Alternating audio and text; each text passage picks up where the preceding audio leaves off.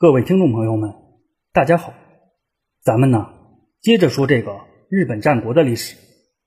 上一回我主要是介绍了把新一章节命名为“魔王降临，神佛退让”的基本含义，也算是对新的一章有个大致的概述。除此以外呢，我也简单介绍了在一五三六年发生于骏河金川家的花仓之乱中，作为关键角色的两个和尚。太原雪斋和玄广会探的基本情况。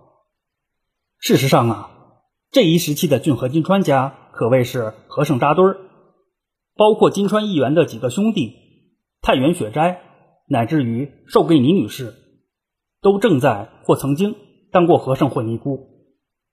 抛开骏河金川家的和尚们不谈，同在一五三六年，京都方面也闹起了天台宗和日莲宗的大火拼。因此说呀。在这一时期，和尚堪称是当时最具流量的存在。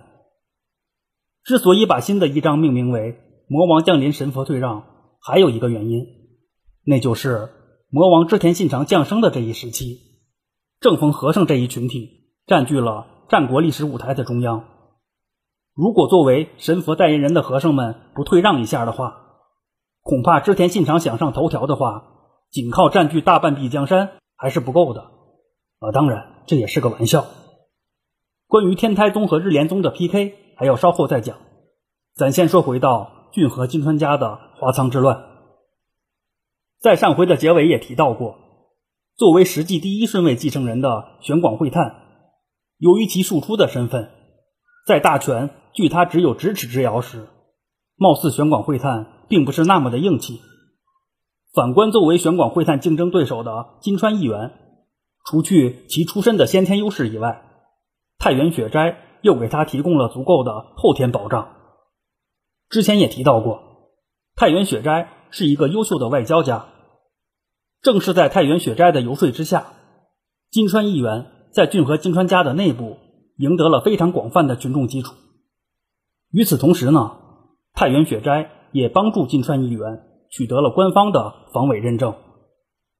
说到这儿啊。还得插句闲话，中国历朝历代都有避皇帝讳的现象，与此同时呢，也有不少皇帝赐姓的先例。就比如汉朝的射阳侯刘伯，唐朝的李茂公，以日本战国同一时期的明朝为例，就有云南王穆英、三宝太监马和、国姓爷朱成功等等。总而言之吧，但凡能获得皇帝赐姓的。那可都是在皇帝面前红得发紫的人物。相比于中国的皇帝们，日本的统治者们也很好这一口，只不过不怎么赐姓，而是赐名字。就比如室町幕府首任幕府将军足利尊氏的名字，就是由后醍醐天皇所赐。武田晴信，也就是武田信玄，他名字中的“晴”字，则是来自于幕府将军足利义晴。可以说呀，这既是一种荣誉，也是一种极高的认可，或者说是拉拢人的方式。金川议员名字中的“义”字，也是来自于当时的幕府将军足利义晴。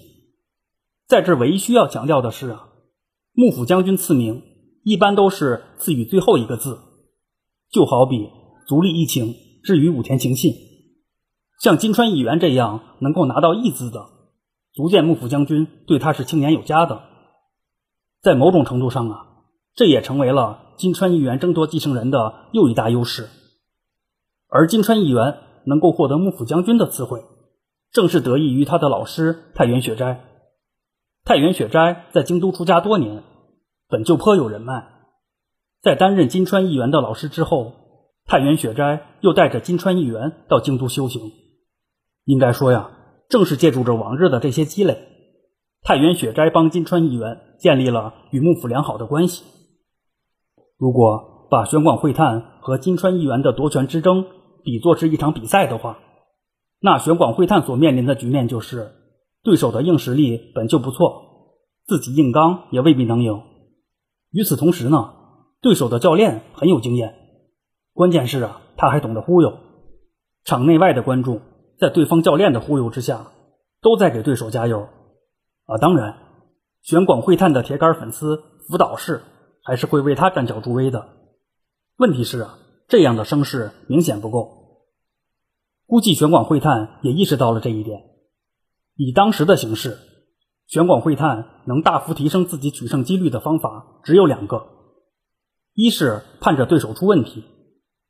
鉴于俊和金川家刚刚有两个大人物死于非命，只怕玄广会探的这个念头会被他自己扼杀在摇篮中。再者说，在这样的时刻，金川议员哪怕是太原雪斋真出了什么问题，恐怕还没出生的孩子都会认定是玄广会探功不可没。既然盼着对手出问题的这条路已经走不通了，那玄广会探就只有一条西径可辟了，那就是搞定比赛的裁判，也就是俊和金川家的慈禧老佛爷寿桂尼女士。在这唯一需要强调的是啊，把寿桂尼比作慈禧，仅指其地位，与其他无关啊。咱说回来，在寿桂尼身上有很多标签，其中有一个标签就是金川议员的老妈。亲妈，但凡是个正常人，也不会认为寿桂尼会支持玄广会探。可天照大神还真就是喜欢出乎意料。关于花仓之乱中寿桂尼的动向，也确实是有些迷之走位的感觉。基本能够确定的是啊，在玄广会探和金川议员夺权的这一时期，寿桂尼曾和玄广会探一方单独接洽过，也表示过。会支持玄广会探的意思。在花仓之乱后，金川议员方在玄广会探那里也搜到了寿桂尼与玄广会探联系的物证。对于寿桂尼这种大义灭亲的举动，乍一看貌似难以理解，可细想想的话，也是有迹可循的。首先呢，对于寿桂尼这种亲妈不支持亲儿子的做法，有一种说法就认为啊。寿桂尼并不是金川议员的亲妈，换言之，金川议员也可能是庶出的身份。问题的关键就在于啊，金川议员的这个亲妈是谁，不得而知。考虑到之前提到的那个迷之金川演五郎有被俊和金川家人为抹杀的可能，那金川世亲有过风流韵事，又因为种种原因不能提及，再加上寿桂尼本就育有金川世辉，另外。寿桂尼本身也不是个小气之人，那金川议员并非寿桂尼亲生的这种说法也不是没有可能的。假设这种说法属实的话，倒是可以解释寿桂尼支持玄广会探的举动。毕竟啊，两个都不是亲生的，无所谓。鉴于这种说法并没有什么实证，在这儿就是顺带一提。除了上述的这个可能以外，我更愿意相信。寿桂尼就是金川议员的生母。至于他支持玄广会探的举动，完全是出于大局考虑，从中和稀泥的举动。以寿桂尼的身份，他的态度无疑会起到左右时局的作用。如果他真是公开支持某一方的话，只怕俊和金川家的内战会更快爆发，而这种局面应该不是寿桂你想要看到的。以当时的局势，俊和金川家。加菲武田家、三河松平家以及北条家等势力，在局部形成了相互制衡。用打麻将来形容这四家关系的话，那就是大家的牌都不相上下，靠自摸胡牌的几率也差不多。要想尽快脱颖而出，基本上就只能等对手点炮了。相信不只是寿桂尼，包括武田信虎、松平清康、北条时纲在内。都在时刻寻找着对手露出的破绽，啊当然，在花仓之乱的前一年，最可能自摸成功的松平清康就已经成了前车之鉴。有了松平家的警醒，恐怕寿桂尼会越发的小心谨慎。抛开避免事态恶化的考虑不谈，从维护金川议员的角度来说，寿桂尼私下与玄广会探一方的接洽，也可以看作是一个退身步。万一……玄广会探成功上位，或许呀还能保住金川议员的一条命啊。综上所述吧，寿桂尼私下支持玄广会探一事，应该是确有其事的。但是这未必是寿桂尼的真实意图。也有说法认为呢，寿桂尼从始至终都是想让金川议员继位的，因为在金川世辉死后，俊和金川家向幕府报备的继承人正是金川议员。在随后幕府下达的正式公文中，其认定的合法继承人也是金川议员。以当时的形势来说，骏和金川家内部唯一有资格指认继承人的只有寿桂尼了。虽然也有说法认为是太原雪斋帮助金川议员取得了幕府将军的御内书，可是寿桂尼在这一环节上是不大可能被跳过的。换言之，寿桂尼与太原雪斋通力合作的可能性要更大一些。假设呀，寿桂尼真想扶植玄广会探的话，恐怕金川议员也不会轻易得到幕府的认可。也是因此呢，就个人来说，我还是认可寿桂尼是真心支持金川议员的。在这需要特别强调的是啊，关于花仓之乱中涉及的一些关键环节，说法不一，甚至会大相径庭。我只是把我认同的一些说法讲出来，各位听书求个乐，也不必较真儿啊。咱说回来，据说呀，正是在玄广会探与金川议员决战的前一天夜里。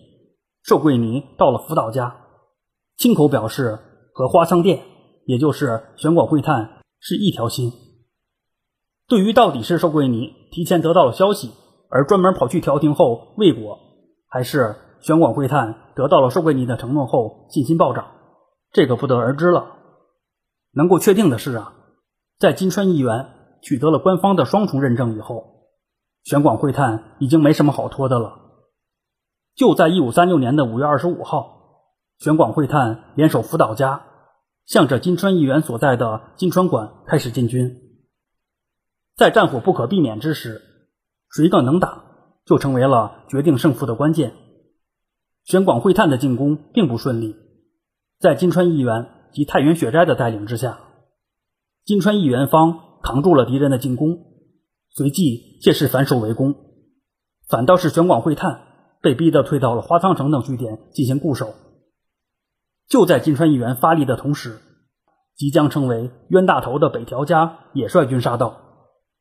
之所以说北条家是冤大头，是因为此时的北条家是作为金川议员的援军出现的。前边也提到过，玄广会探和金川议员相比，本就胜算有限，现如今再加上北条家助阵，那玄广会探就是必败无疑了。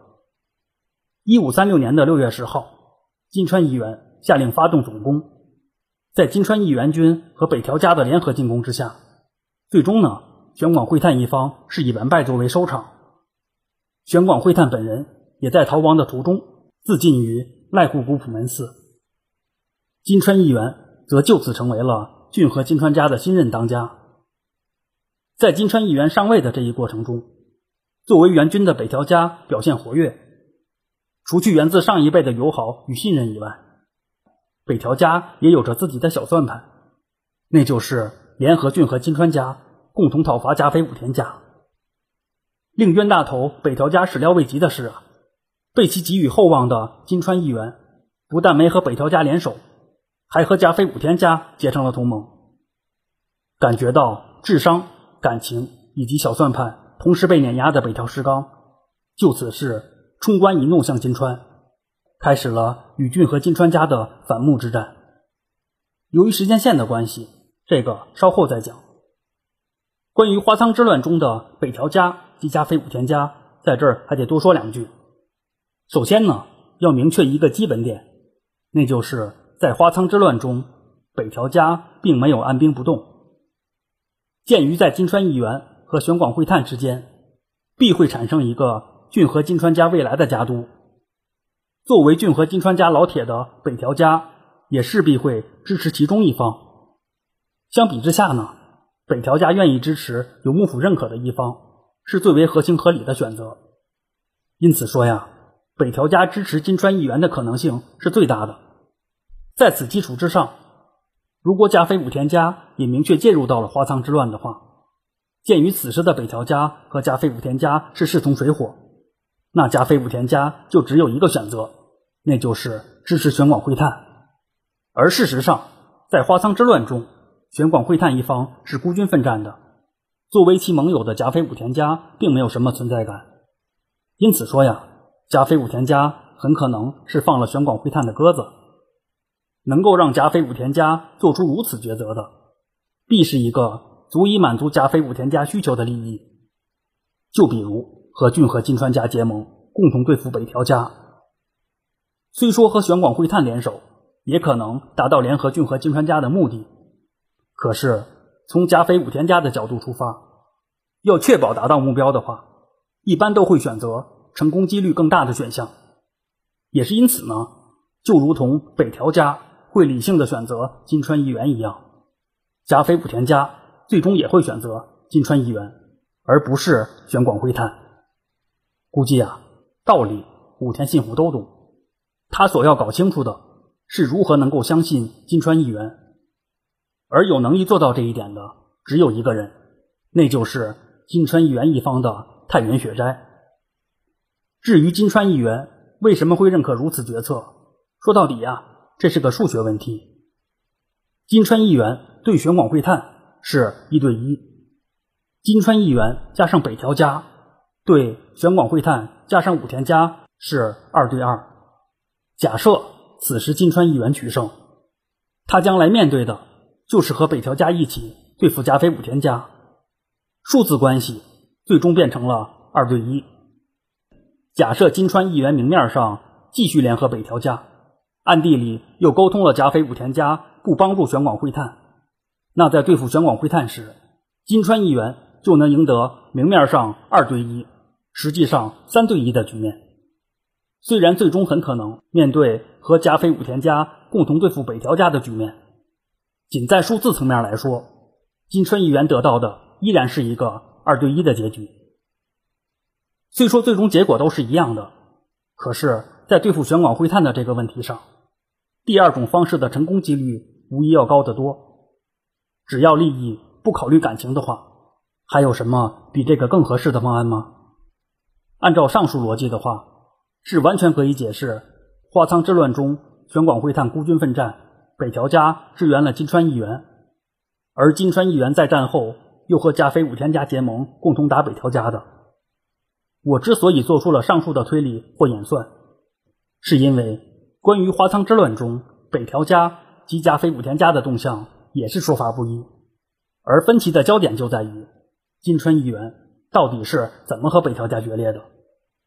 时间关系呢，本回就先讲到这里，咱下回接着这个华藏之乱说。感兴趣的可以微博关注“闲着没事做自己”，戴尔话音，我会同步更新相关的节目资讯。谢谢您的收听。